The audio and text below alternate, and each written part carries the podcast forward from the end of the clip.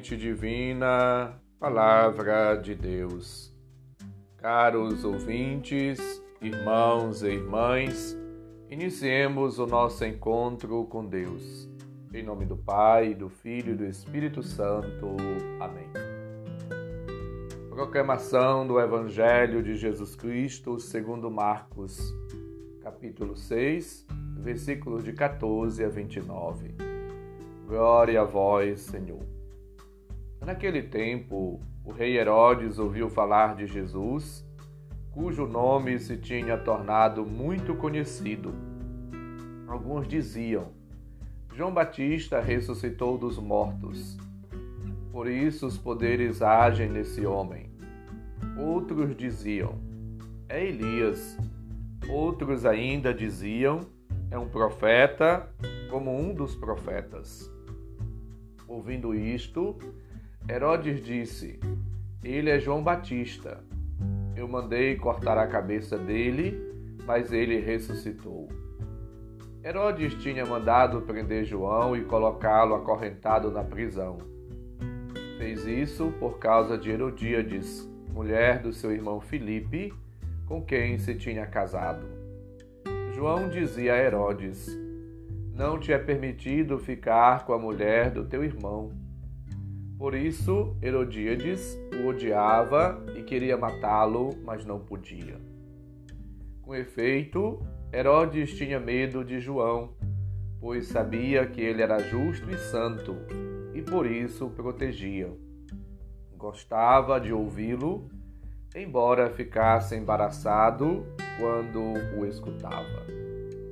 Finalmente chegou o dia oportuno era o aniversário de Herodes e ele fez um grande banquete para os grandes da corte, os oficiais e os cidadãos importantes da Galileia. A filha de Herodíades entrou e dançou agradando a Herodes e seus convidados. Então o rei disse à moça: Pede-me o que quiseres e eu te darei. E lhe jurou, dizendo: eu te darei qualquer coisa que me pedires, ainda que seja a metade do meu reino. Ela saiu e perguntou à mãe: Que vou pedir?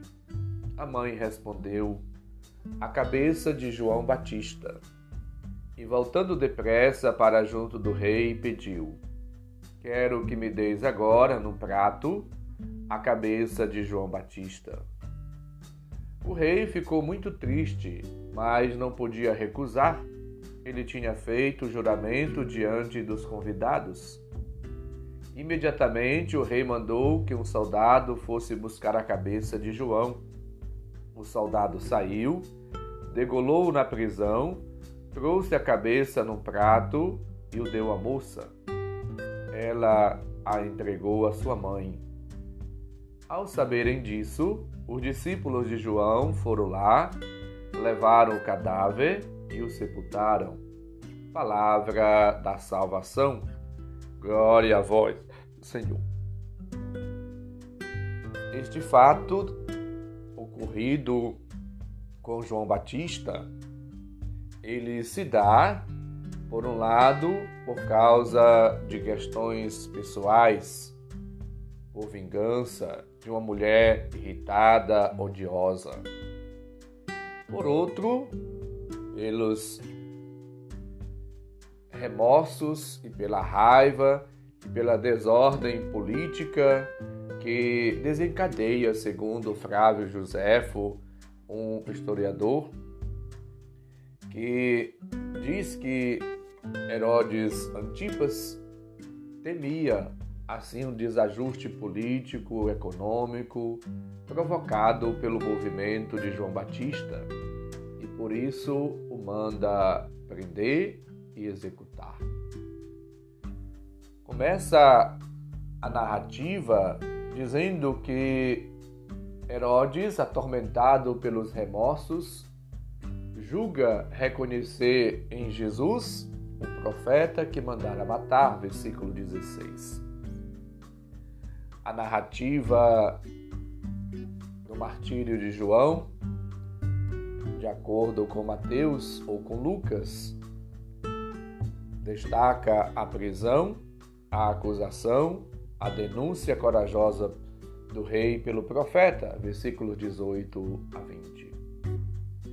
A trama de Herodíades, que usa Salomé, fraqueza de Herodes, e a sentença de morte e execução da mesma, versículos 26 a 28.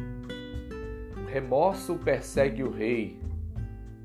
O relato termina com um toque de piedade. O corpo do profeta foi entregue aos discípulos que lhe dão sepultura, versículo 29. Esta narrativa popular realça a atitude ridícula de Herodes, por um lado, escravo das suas paixões, e por outro, interessado na figura austera de João Batista. De acordo com Marcos, o evangelista, o martírio de João e a liquidação do seu movimento indica que a comunidade cristã, assim instituída por Jesus, era nova, completamente nova, ainda que conservasse a memória veneranda do maior de todos os profetas. Portanto, é bom que nós entendamos que na última ceia a oferta que Jesus faz de si mesmo acrescenta uma ação de graças.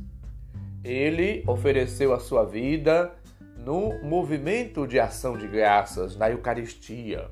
A ação de graças, o dom da vida, a morte sacrificial, a glorificação de Deus estão de um modo unidos que não podem ser separados, distinguidos. Nós, você, eu, como cristãos e cristãs e como consagrados, religiosos, missionários, missionárias, ungidos e ungidas do Senhor, somos chamados a assim aprender com o Mestre. Jesus ensina-nos aos pés do Mestre, na escola de Jesus, somos chamados diante das dificuldades, provações, tentações, diante das perseguições, manter a serenidade, manter no coração aquela atitude de ação de graças constante. Agradecer a Deus por tudo, como diz São Paulo, sede agradecidos. A fé é um dom ao mesmo tempo frágil e que requer de nós, portanto, uma capacidade e uma força para carregar o peso da missão. A fé é frágil e precisa, assim, cada vez mais ser alimentada, fortalecida por Deus, e é bom que nós procuremos, assim, alimentar cada dia a nossa fé, pela oração, pela palavra, pela confiança e a entrega de nós mesmos, o abandono nas mãos do Senhor e deixar que o dom de Deus possa assim levar-nos cada vez mais a uma mudança de vida, de comportamento, de atitudes. Ao dom da fé, somos chamados a responder com o dom de nós mesmos, até o ponto de que a nossa fidelidade a Deus e a nossa missão deve levar-nos assim a uma entrega, a um oferecimento, a obração de nós mesmos ao Senhor, ao Reino, às pessoas. Supliquemos nesta manhã de sexta-feira, em que recordamos a paixão do Senhor e também a Páscoa definitiva de João Batista, a graça, a força, o dom divino, para que assim, fortalecidos e nutridos por Deus mesmo e pelo seu auxílio, pelo seu socorro, possamos assim viver também o nosso dia a dia na presença, na força, na graça de Deus, com fidelidade, com amor. Somos chamados, assim como João Batista, a perseverar na verdade do Evangelho, no anúncio do Evangelho e na fidelidade à missão até o fim aquela energia que levava João a ser, portanto, destemido, corajoso, ardoroso, deve assim também contagiar a cada um de nós. Devemos levar a mensagem do Senhor com o coração, com a vida. Senhor esteja convosco, Ele está no meio de nós. Abençoe-nos, Deus bondoso e misericordioso, Pai, Filho e Espírito Santo. Amém. Um santo e abençoado dia para todos e todas. São João Batista, rogai por nós.